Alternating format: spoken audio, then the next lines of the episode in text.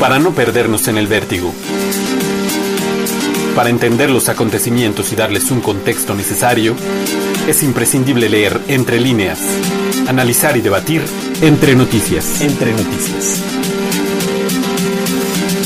Una producción de rubenluengas.com. Viva Venezuela,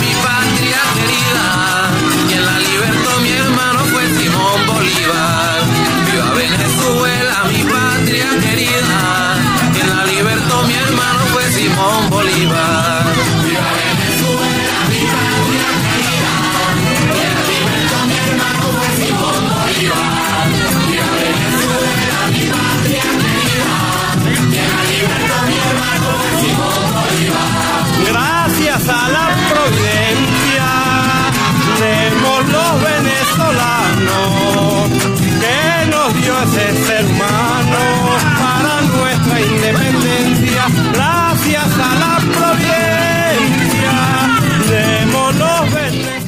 ¿Qué tal amigos de Entre Noticias? Estoy grabando este día lunes 4 de marzo. Estoy grabando nuestro podcast número 9 Entre Noticias.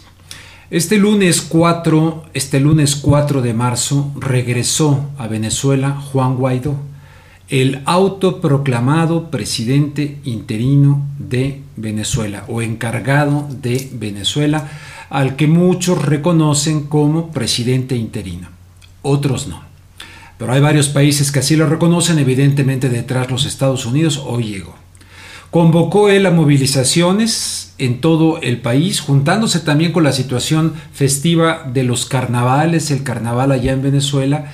Y entonces eh, veo a través de las redes sociales, a través de diferentes informativos, pues este, por un lado mucha gente que dice eh, estamos en la alegría, estamos en el carnaval, otros dicen que hubo muchísimas personas, eh, para recibir a Guaidó, otros dicen que los recibieron más periodistas y diplomáticos que en realidad eh, sus seguidores de la oposición. En fin, no me voy ahorita a meter a, a todos los detalles de esta situación, pero el caso está que regresó el señor Juan Guaidó a Venezuela el lunes 4 de marzo. Eh, hago un paréntesis porque les quiero mostrar un libro que tengo en mis manos. Lo compré hace ya varios años, allá en Los Ángeles, California, en los Estados Unidos. Es de Coleman McCarthy y se llama I'd Rather Teach Peace. A ver, ahí se los dejo así. Coleman McCarthy, I'd Rather Teach Peace. Preferiría enseñar paz. Híjole, es un libro tremendamente, un hombre sabio. Le invitaron algún día a dar una cátedra en Washington para enseñar algo en Washington y él dijo, preferiría enseñar paz. Desde chiquitos nos tienen condicionados, desde niños nos tienen condicionados para la violencia, para la guerra, para las armas, para la competencia en lugar de para la colaboración. No sé si estén de acuerdo conmigo. Yo tengo esa convicción y creo que evidentemente lo que Coleman McCarthy habla, narra, escribe en este libro es muy importante. Esto lo dijo él como respuesta también a los ataques del 11 de septiembre y el uso de la fuerza y la cancelación total de posibilidades al diálogo y a la negociación.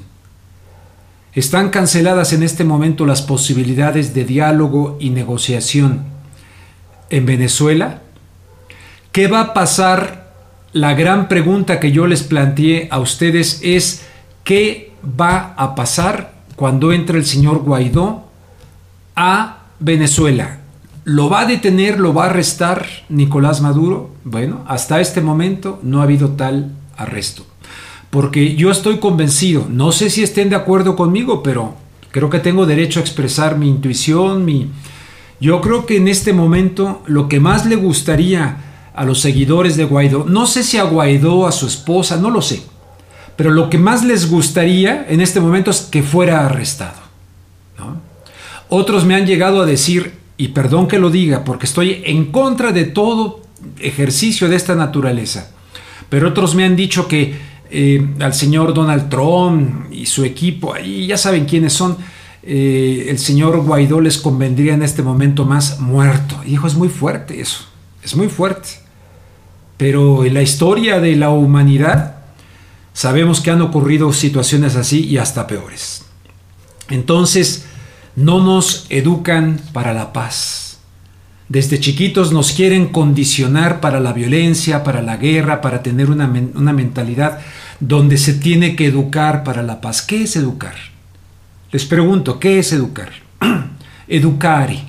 La palabra etimológicamente no es como nos enseñan o nos han enseñado, es meter. Te vamos a educar y entonces te vamos aquí a vaciar, ¿no? Aquí, perdonen, esto es una cosa para limpiar las manos, pero a ver, te vamos a vaciar aquí de, del currículum del conocimiento y te vamos a educar. No, la palabra educar en su etimología es sacar. Por lo tanto, hay varios eh, educadores, este, Paulo Freire, la doctora María Montessori, en fin, que dicen, hay que rodear de estímulos a la persona para que surja, salga aquello que trae por naturaleza, porque yo creo que nadie nace malo, o sí, nace con ganas de matar, o sí.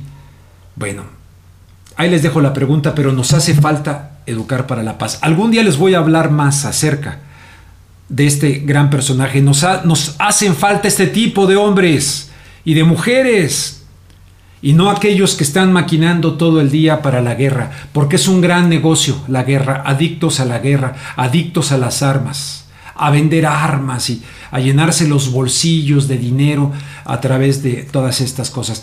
Pero nos han culturizado desde televisión, yo veía de niño combate, en fin. Bueno, ya no les voy a tirar más rollo. Esto tiene que ver con Venezuela, pero tiene que ver en la vida cotidiana en cualquier país del mundo. Educar para la paz bueno, hago un paréntesis.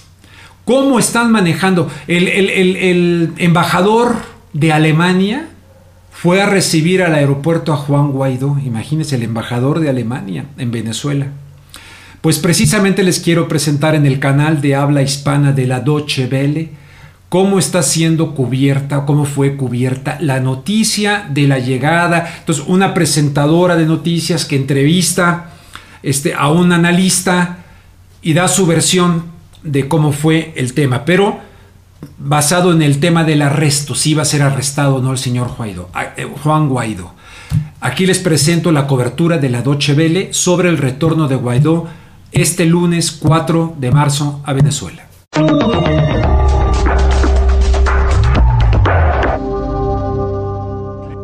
Bueno, y de Maiquetía, Juan Guaidó salió rumbo a Plaza Caracas. Nos vamos hasta la capital venezolana para ampliar la información con Oscar Eschlenka. Oscar, Guaidó llegó al aeropuerto de Caracas y no fue arrestado al ingresar al país. ¿Quiere decir que se salió con la suya en su desafío a Nicolás Maduro? Pues la amenaza de un arresto sigue latente. Nicolás Maduro aún no ha respondido a este hecho, pero el ingreso de Juan Guaidó sin duda le da a la oposición un aliento de esperanza que ya empezaba a desvanecer al ver pasar los días sin la llegada del presidente de la Asamblea Nacional y después de la fallida entrada de la ayuda humanitaria la semana pasada.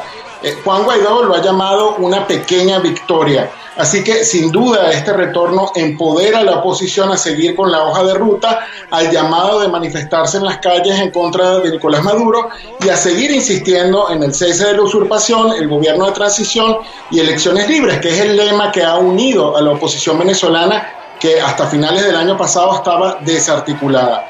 Con la llegada de Juan Guaidó, por ahora se renuevan esas esperanzas. Bueno, ¿y qué está pasando ahora allá en el país? Guaidó llamó a los venezolanos a movilizarse en forma masiva ante su llegada. ¿Este llamado tuvo el efecto deseado? ¿Hay marchas en la capital?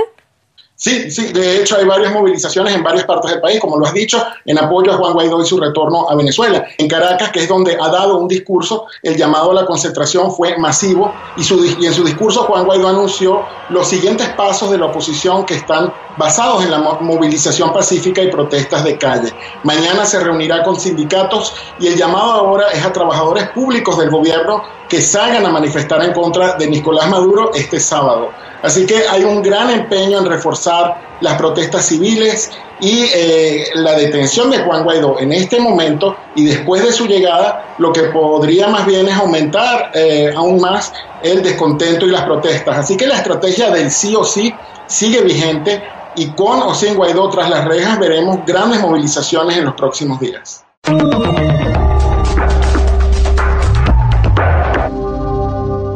Bien, amigos, después de esto me parece muy oportuno presentarles una entrevista que realizó Ana Pastor, la periodista Ana Pastor, muy incisiva, muy eh, buena periodista, Ana Pastor, sin duda, y le hace una serie de preguntas al canciller español, a Josep Borrell. No quiero inducirles, pero sí de alguna manera les, les pido que hagan un ejercicio de observación y vean la ambigüedad del señor eh, español, canciller eh, del presidente del Partido Socialista Obrero Español, ¿no? Pedro Sánchez, eh, que de alguna manera pues han reconocido a Guaidó, pero buenas preguntas de Ana Pastor lo van acorralando para decir, bueno, ¿y qué, qué pasaría si hay algún problema con los... En fin, se las voy a dejar. Me parece muy significativa, muy significativa esta entrevista donde el señor eh, canciller español pues muestra la ambigüedad del caso, completamente la ambigüedad del caso. Ahí se las digo.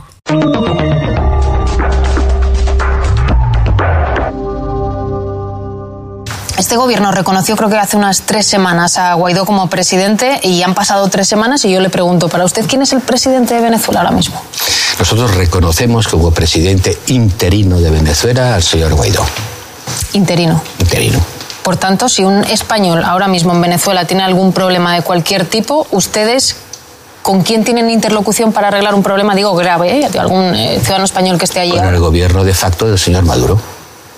Entonces, eh, ¿hemos vuelto a la casilla de inicio o no? ¿O siempre no, pero ha sido vamos así? a ver, la realidad es la realidad. Nosotros, y en el mundo de la diplomacia y en el mundo de las relaciones internacionales, que a veces hay que ser muy pragmático, la realidad impera.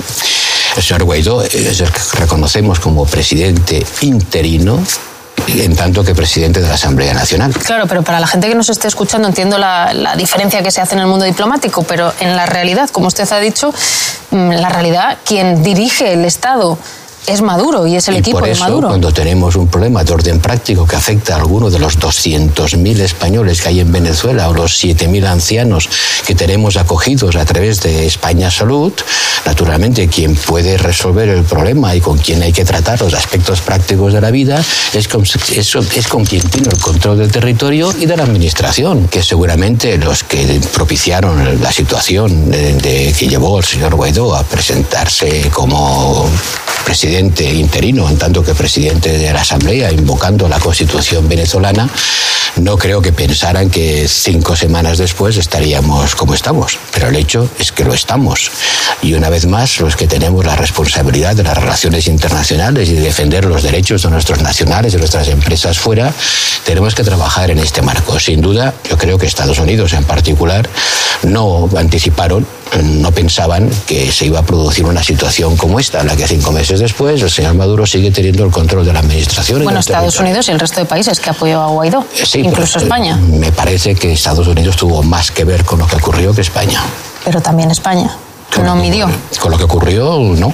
Con la decisión de reconocerlo, sí, pero eso lo hicimos en el marco de un proceso conjunto con el resto de los países europeos, que, que con la excepción de algunos estuvimos todos de acuerdo en hacerlo. Por eso yo antes le preguntaba si, si no tiene, la, o deduzco yo de sus palabras, que ha habido cierta precipitación. Usted decía Estados Unidos, bueno, pero España también, sobre todo con el cuidado que está teniendo ahora en diferenciar muy bien quién manda y quién no.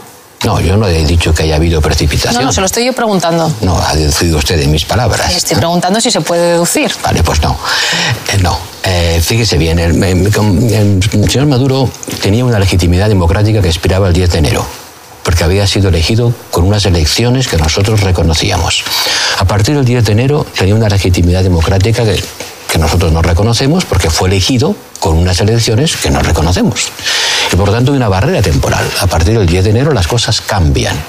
Y bastantes días después del 10 de enero, eh, la Unión Europea, la mayoría de los países y España entre ellos, decidió ser consecuente con el hecho de que no reconocía las elecciones que habían llevado el señor Maduro a la presidencia y reconocía al presidente del único cuerpo legislativo cuya, cuya legitimidad democrática reconocemos, que es la Asamblea Nacional. Hasta aquí no hay nada, nada raro. Probablemente cuando se inició el proceso, y alguien estaba detrás de este proceso, eh, no se pensó que Maduro iba a demostrar esta resiliencia. ¿Alguien se refiere a Estados Unidos, a Trump? Mire, eh, no me cabe ninguna duda, y supongo que a nadie, de que Estados Unidos ha estado propiciando eh, lo que ha ocurrido desde el día 10 de enero. Y hacer seguidismo más allá de la situación de Venezuela, que es la que es. No estamos haciendo seguidismo. mire. Desde España y desde la Unión Europea. No estamos Ten- haciendo Poniendo seguidismo. las dudas que usted pone de quién ha iniciado esta operación. No estamos haciendo seguidismo. Si estuviésemos haciendo seguidismo, estaríamos con el grupo de Lima. Entonces, a mí un día me llaman chavista,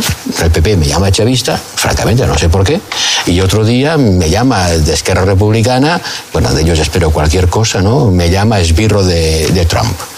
Bueno, vamos a ver, las dos cosas a la vez no lo puedo ser, ¿no? Dígame, eh, ¿para usted Maduro es un dictador, como dicen algunos partidos políticos? Maduro es una persona que en ese momento está ejerciendo la presidencia del país sin tener legitimidad democrática para ello. ¿Eso le convierte en un dictador? Eso le convierte en alguien que no ha sido democráticamente elegido. ¿Eso le convierte en un dictador, ministro? usted como quiera, quien no ha sido democráticamente elegido. ya. Venezuela. Hemos condenado a la dictadura venezolana. Supongo que lee los comunicados del ministerio.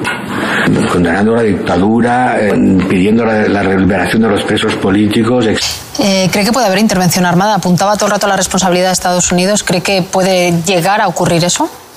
Espero que no. Pero cuando oigo decir, y no solamente lo oigo decir, sino que me lo dicen directa y personalmente, que everything is on the table, todas las soluciones están en la mesa, todas las soluciones son La administración Trump. Eh, sí, claro, ¿quién va a ser? Eh, todas las soluciones no están sobre la mesa. Mire, las intervenciones militares para imponer la democracia nunca han funcionado. Desde que Napoleón llegó a España llevando las ideas de la ilustración en la punta de sus bayonetas, hasta la invasión americana de Irak, nunca un ejército invasor ha instaurado la libertad y la democracia en un país invadido. ¿Y qué cree que pensará eh, la gente en España de que el gobierno haya reconocido como presidente interino a Guaidó si hay una intervención armada que ustedes han dicho que se oponen a ella, pero sí que va a estar encabezada por el país que usted dice ha movido esta operación? Nos estamos ¿No les pueden pedir responsabilidades a ustedes los Estamos- ciudadanos? pero, pero ¿qué responsabilidad me pueden pedir a mí de lo que haga Estados Unidos? Hemos estado advirtiendo, señalando, insistiendo en que una solución que pase por una intervención militar extranjera no es una solución. Y como no es una solución, no se debe aplicar.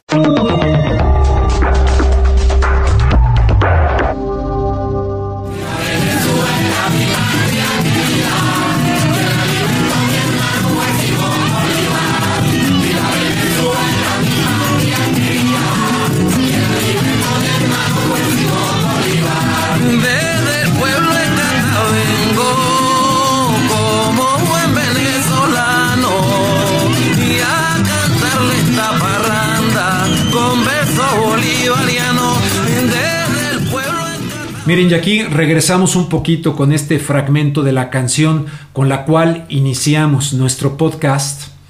Esta canción, tengo entendido, se llama Viva Venezuela. Me ha gustado mucho.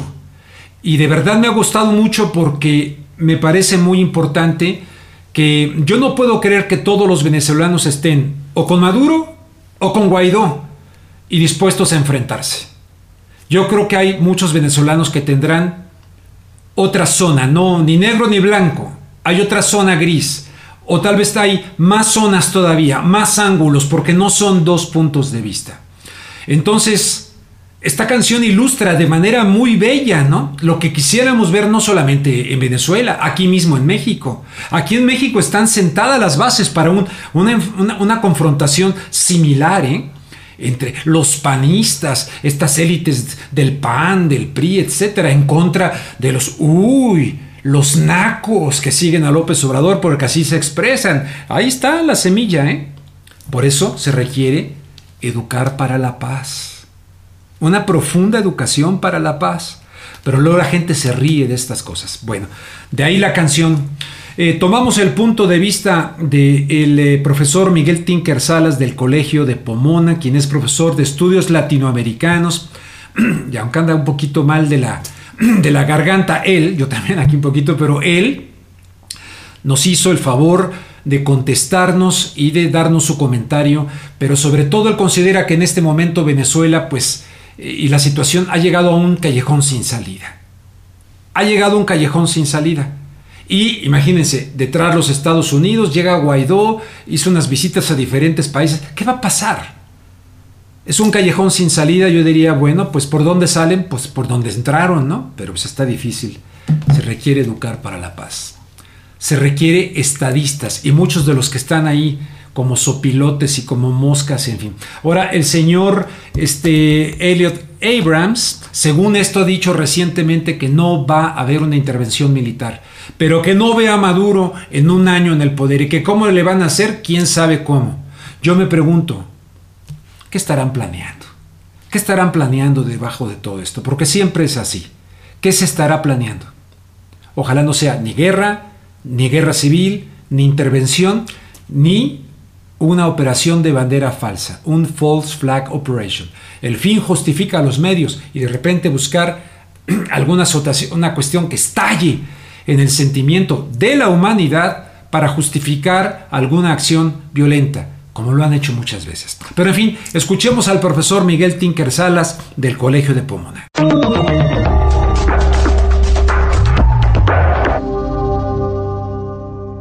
¿Qué significa el regreso de Guaidó a Venezuela?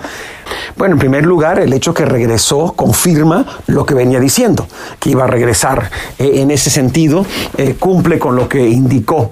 Pero creo que hay que profundizar un poco más allá de esa, de esa primera reflexión. ¿A qué fue hacer? Bueno, primero fue supuestamente a traer la ayuda humanitaria a Venezuela, eh, lo cual no sucedió. Segundo, de ahí fue al, grupo de Lima que se reunía en Bogotá, donde el grupo de Lima eh, quedó claro, eh, no estaba interesado en promover una intervención militar en Venezuela, aun cuando se reunió con Pence y recibió de nuevo el apoyo del vicepresidente de Estados Unidos, Mike Pence. La realidad es que el Grupo de Lima indicó su oposición a una intervención militar. ¿Será cierto o no? Al menos están en récord diciendo que se oponen a una intervención militar. Después de la visita a Bogotá, se trasladó a Brasil donde se reunió con Joel Bolsonaro eh, y además fue a Ecuador, donde se reunió con Lenin Moreno. ¿Qué buscaba hacer en estas reuniones? Trataba de reafirmar su liderazgo del movimiento y seguro el cuestionamiento de muchos que, como España acaba de declarar hoy, eh, veían que este proceso en Venezuela se iba a culminar en 24, 48 horas, 72 horas a lo máximo. Entonces tiene él que reafirmar su, compromiso con este proceso, asegurarle a sus aliados concretos en Brasil, Colombia, en Ecuador, que él todavía maneja una oposición que ya comienza a resentir el desgaste de estas protestas constantes, eh, a la vez indicar qué harían ellos en caso de que lo arrestan. ¿Verdad? Porque una forma de agravar la confrontación, agudizar la confrontación, sería el arresto de Guaidó. Por lo tanto, estamos ante esta incógnita. ¿Qué fue a hacer? Bueno, a reafirmar su liderazgo, a buscar el continuo apoyo de sectores que quizás ya están cuestionando qué tan largo va a durar este proceso y qué implica si Maduro se resiste y consolida el poder ante esta nueva realidad.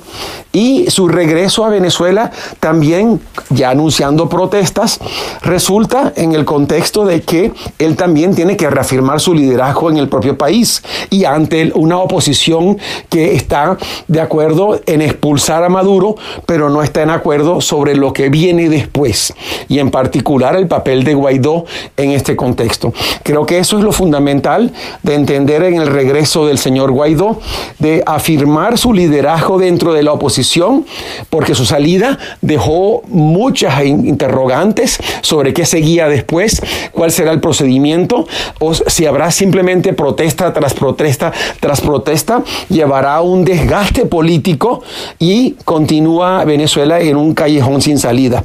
Creo que esa es la, la situación que enfrenta Guaidó, es el reto que enfrenta Guaidó y es la contradicción que enfrenta la oposición.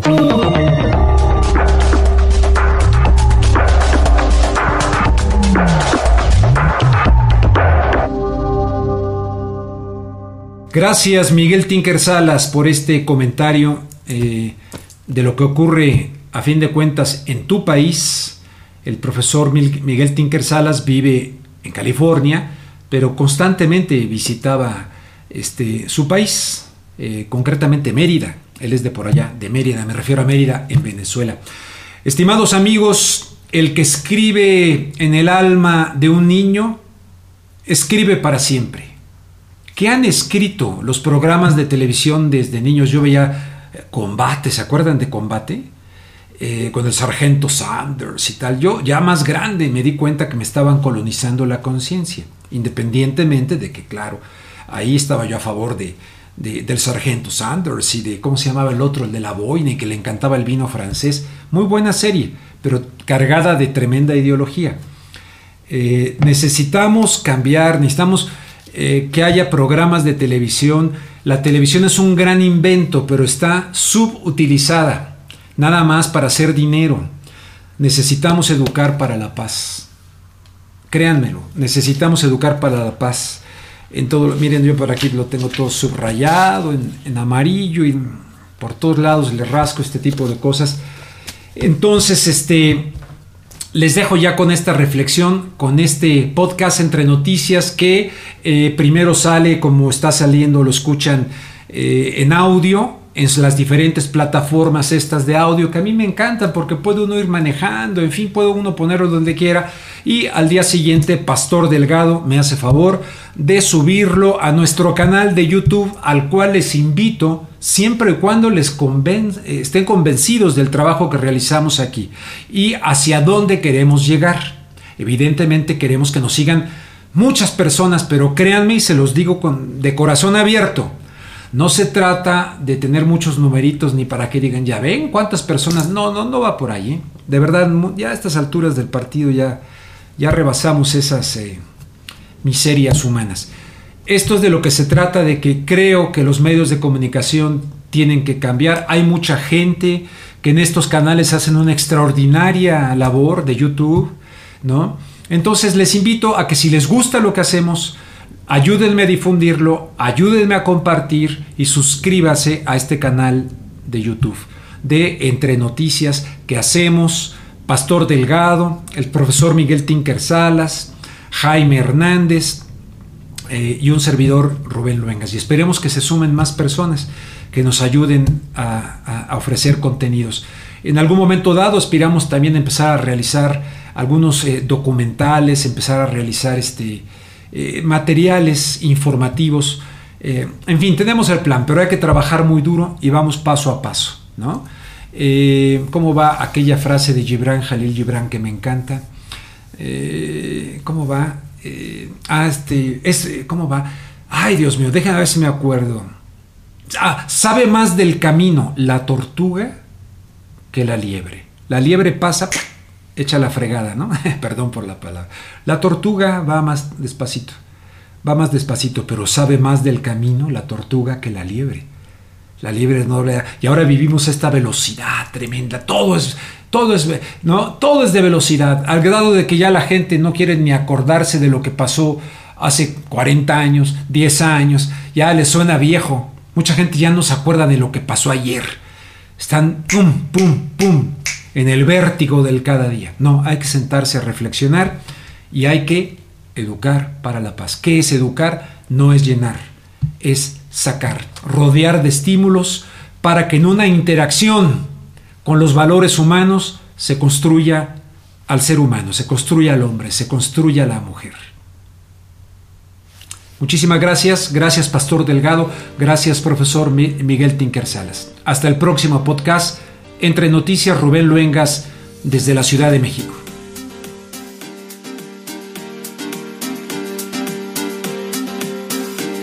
Una producción de rubenluengas.com. Conducción Rubén Luengas. Edición Pastor Delgado.